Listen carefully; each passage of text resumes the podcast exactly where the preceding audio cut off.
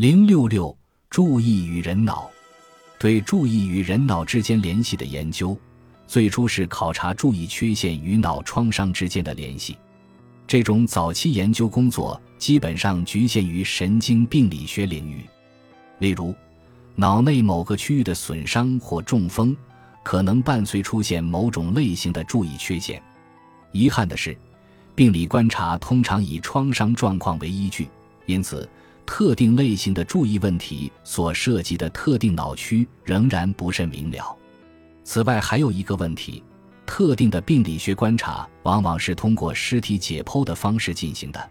这种方式下，观察者和被观察者之间的交流可谓少之又少。不过，病理学研究确实表明，注意在一定程度上与特定的大脑皮层区域存在联系。最近，致力于注意与脑的研究者已经采用了认知心理学和脑科学领域所开发的新技术。这大大扩展了我们对两者之间关系的知识，而且，在这两个学科领域中都有许多可资利用的研究技术。他们不需要参与者死亡、大面积中风、头部中弹或者接受外科手术以便进行观察。最近的努力主要集中于两大领域：研究和诊断测试。一、研究大脑的布局结构。与注意过程之间的关系，这些研究采用了本章所介绍的各种研究技术和神经科学研究所采用的遥测设备，还包括传统的反应式实验。二，进行认知实验时所开发的技术被用于诊断测验或者用于选择性影响注意过程的药物的研究。考虑一下探寻脑解剖结构与注意之间相互关系的问题。似乎存在着在解剖结构上相互分离的脑系统，分别司职注意和其他系统，如数据加工系统。后者即使在注意已经指向别处的情况下，还能对特定的输入信息进行处理。从某种意义上说，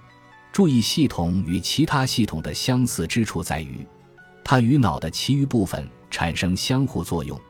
但同时又保持着自身的独特性。关于这一论断的证据，可以在某些脑损伤病人身上看到，他们有注意障碍而加工能力完全无损，或者相反。注意与 P，当前关于注意的研究已经采用了脑成像技术，尽管不可能报告所有近期的研究，但还是可以将这一重要的认知神经研究领域中一些顶尖科学家正在进行的研究略作介绍。PET 研究的基本技术方法在第二章里我们已经介绍过了，虽然这里对该技术的原理不再重复，但是有必要强调，这种方法是通过放射性失踪剂来探测脑中的血流量的。由于脑在工作的时候要消耗能量，所以需要更多的血流。通过放射性传感器检测这些运动状况。并运用计算机转换成脑皮层地图，其中可以识别热点及血流集中的区域。这些实验中最具代表性的是彼得森及其同事的研究。在研究中，他们向参与者呈现单词、形似单词的尾词以及辅音字符串，如图三点一四所示，单词和规则的尾词所激活的区域以椭圆形表示。有趣的是，这些区域受损的病人通常不能够读出单词，却能够读出组成单词的一个个字母。例如，向其呈现单词 “sen”，这些参与者不能读出单词，却能说出一个一个的字母。通过这种行为，字符串被转换成语音代码，其他的脑区会接管这里的功能。因而，这些病人能够说出该单词是什么。采用 PET 进行的其他研究表明了特定种类的注意所对应的其他脑区，如图三点一四所示。其中每一个指明的脑部区域都以不同方式参与选择性注意。而要想彻底的理解注意过程中的脑机制，就必须考虑觉知和意识的问题。关于大脑皮层在意识和注意过程中的作用，就目前所知，注意系统提供意识的内容，这一点和脑的其他部分相似。同时，注意系统还组织对其他感觉的加工过程，例如知觉视觉信息的方式。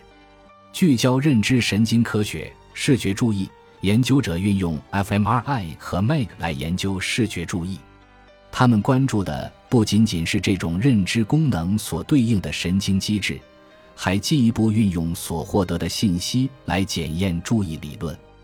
fMRI 和 MEG 的空间分辨率和时间分辨率很高，